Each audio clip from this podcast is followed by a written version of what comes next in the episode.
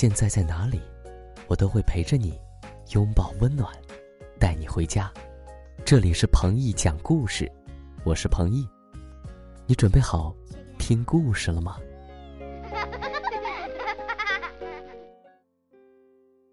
各位亲爱的听众朋友们，欢迎来到我的频道，每晚七点半，彭毅讲故事准时与你见面。最近大家有没有在我的故事下面看到彭毅哥哥拍的节目呢？它是一个新的板块，彭毅哥哥的视频号开通了。其实很早，彭毅哥哥就有个想法，不但能够让你们听故事，还要教会你们讲故事、语言表演的一些技巧。那么我一直都在准备着，把我的一些练声方法、朗读技巧教给你们。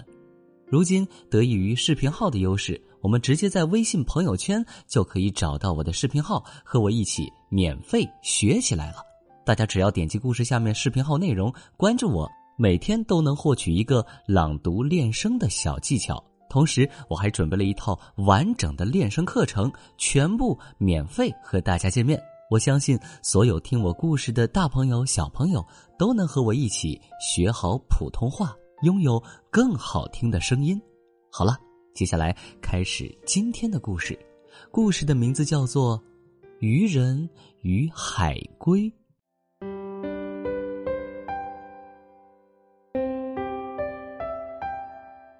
传说在很久以前，有一个年轻的渔人，名叫塔罗，他靠打鱼为生，与老母亲相依为命，过着清贫的生活。有一年秋天，塔罗住的地方遇到了少有的恶劣气候。寒冷的北风每天刮个不停，大海上波浪滔天，迫使塔罗无法出海捕鱼。他急得一筹莫展，更不知道到哪儿去弄些吃的给老母亲充饥。一天，刮了一整夜的北风似乎小了一些。日出前的海面也不像往日那样风急浪高了。塔罗心里十分高兴，他立刻赶到海边，想在日出前就下海捕鱼。说来奇怪，他竟然连一条小鱼也没有捕到。从太阳喷薄而出到日经中天，他始终一无所获。等到太阳快要西沉的时候。他看到鱼钩的浮标猛然下沉，觉得这回总算钓了一个大家伙。塔罗使出全身力气，拼命的往上拉，结果他钓到了一头巨大的海龟。可是塔罗又把海龟放回到海里，他认为没有人会买这么大的海龟。到了半夜，塔罗驾船靠岸了。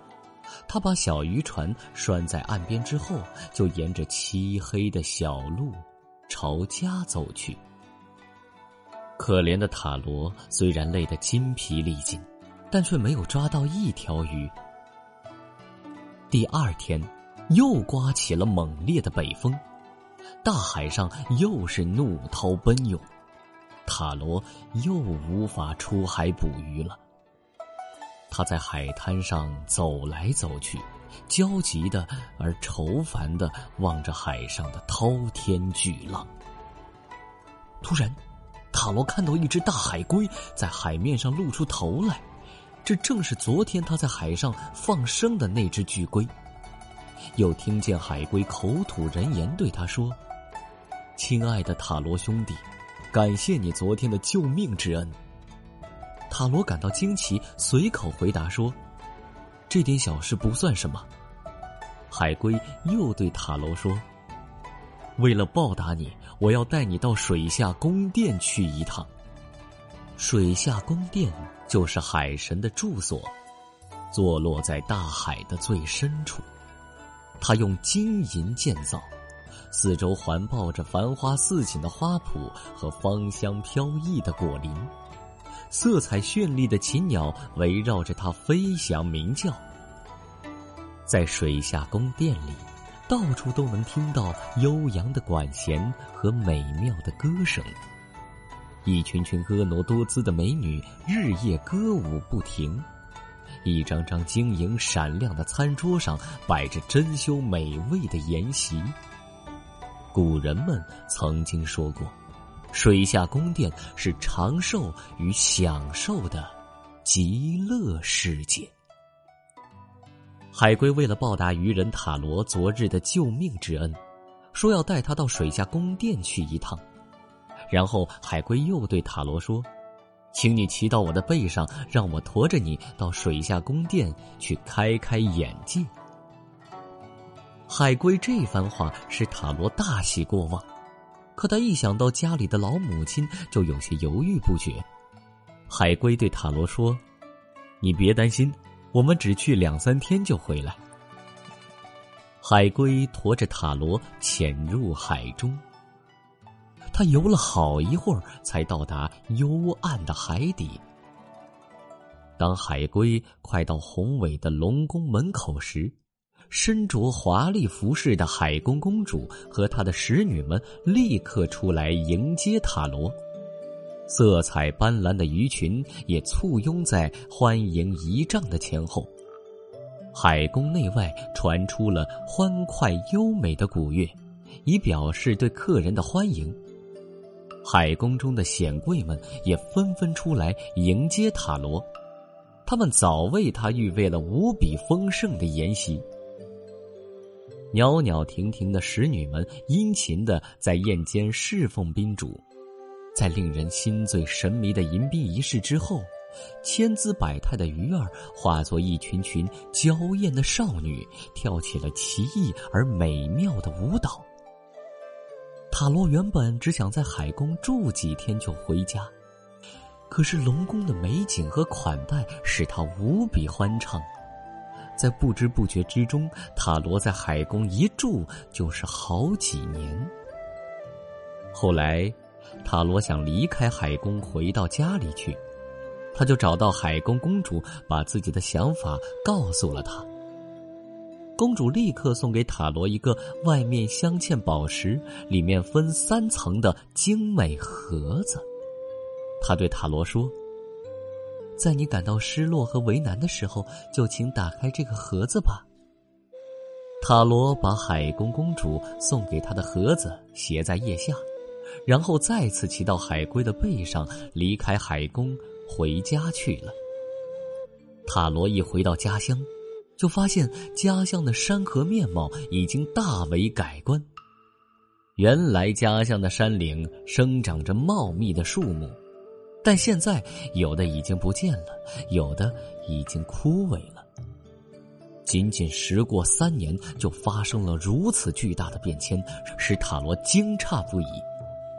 他想到年迈的母亲不知怎么样了，就匆匆朝家里走去。在回家的路上，塔罗遇见了一个正在田里干活的老人，但塔罗从前从未见过他。他向老人打听，他是不是认识一个叫塔罗的人。塔罗见老人迷惑不解的样子，便又对老人说：“我以前就住在这儿，您难道没有听说过有一个叫塔罗的人吗？”老人回答说。听说过，我是从爷爷那儿听说这个名字的。我们这儿很早很早以前是有一个叫塔罗的人，可是他去了海宫，至今都没有回来。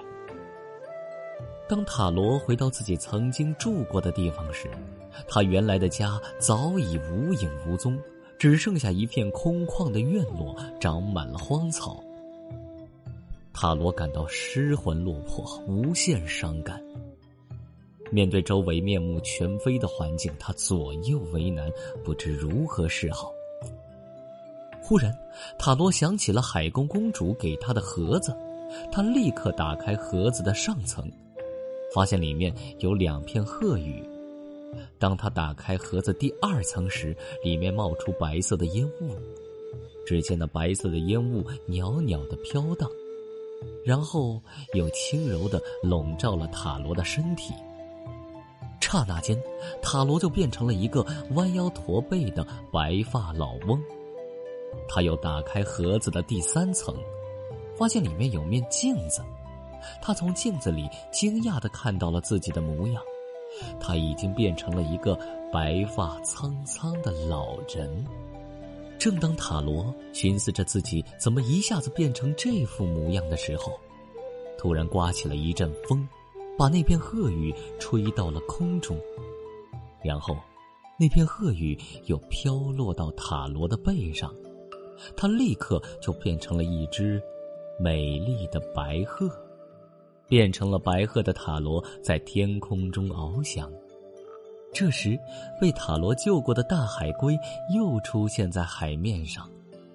他仰望着天空，目送着白鹤渐渐远去。